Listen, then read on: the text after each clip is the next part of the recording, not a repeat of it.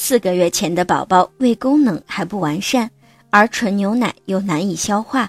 如果给宝宝直接饮用牛奶，宝宝就会造成消化不良的情况。牛奶中蛋白质五分之四都是酪蛋白，宝宝喝了纯牛奶以后，这些酪蛋白会在宝宝体内形成大块的凝乳，很难被宝宝消化吸收。所以，直接饮用纯牛奶。宝宝不但从中摄取的营养不多，还会增加肠道的压力，造成宝宝便秘。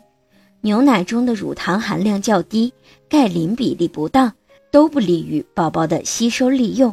所以，如果宝宝需要混合喂养或者进行人工喂养，妈妈在宝宝四个月前最好不要给宝宝直接饮用纯牛奶，建议还是用配方奶粉进行喂养。